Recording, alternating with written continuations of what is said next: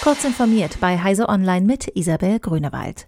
Trotz erheblicher verfassungsrechtlicher Bedenken von Experten hat das Bundeskabinett ein Gesetz für eine Bürgeridentifikationsnummer in der öffentlichen Verwaltung auf den Weg gebracht.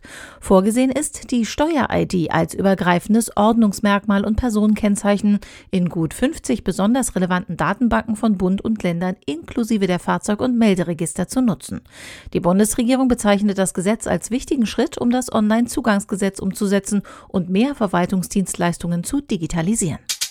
Französische und italienische Bürgerrechtler hoffen, mit einer Petition einen permanenten Bann automatisierter Gesichtserkennung in der EU erreichen zu können. Sie beklagen, dass in mindestens 15 europäischen Ländern wie Deutschland, Großbritannien, Tschechien, Ungarn, den Niederlanden oder auch Serbien bereits ohne öffentliche Debatte und ordentlichen Rechtsrahmen Tests für den Einsatz der umstrittenen biometrischen Identifizierungstechnik angelaufen seien. Diese Entwicklung müsse gestoppt werden. Mit einer Online-Petition wollen die Initiatoren das EU-Parlament Parlament und die Kommission auffordern, die aus ihrer Sicht enorme Bedrohung der Menschenrechte und der Zivilgesellschaft ernst zu nehmen.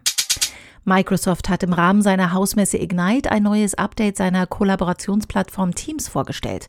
Viele betreffen Videokonferenzen. Unter anderem kann die Software nun alle Teilnehmer vor einem gemeinsamen virtuellen Hintergrund platzieren und eine Präsentation via PowerPoint lässt sich künftig flexibel neben den Videoübertragungen der Teilnehmer platzieren.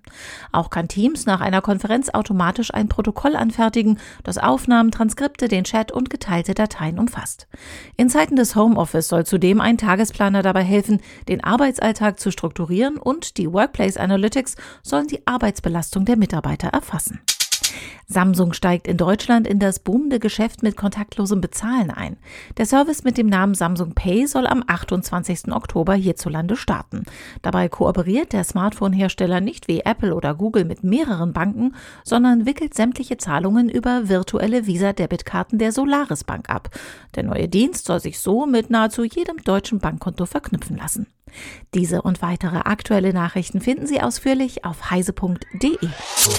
Werbung dass IT und mobile Kommunikation nicht nur Themen sind, die für Sie wichtig sind, sondern auch für den Staat, dürfte klar sein. Vom Mobilfunk für Rettungskräfte bis zur Planung und dem Aufbau ganz großer IT-Netze hat die BDBOS alles für Netze im ganz großen Stil. Alle Infos unter www.bdbos.de. Als ITler oder im Bereich Nachrichtentechnik sind Sie bei uns gut aufgehoben, frei von Wirtschaftskrisen und Pandemien. www.bdbos.de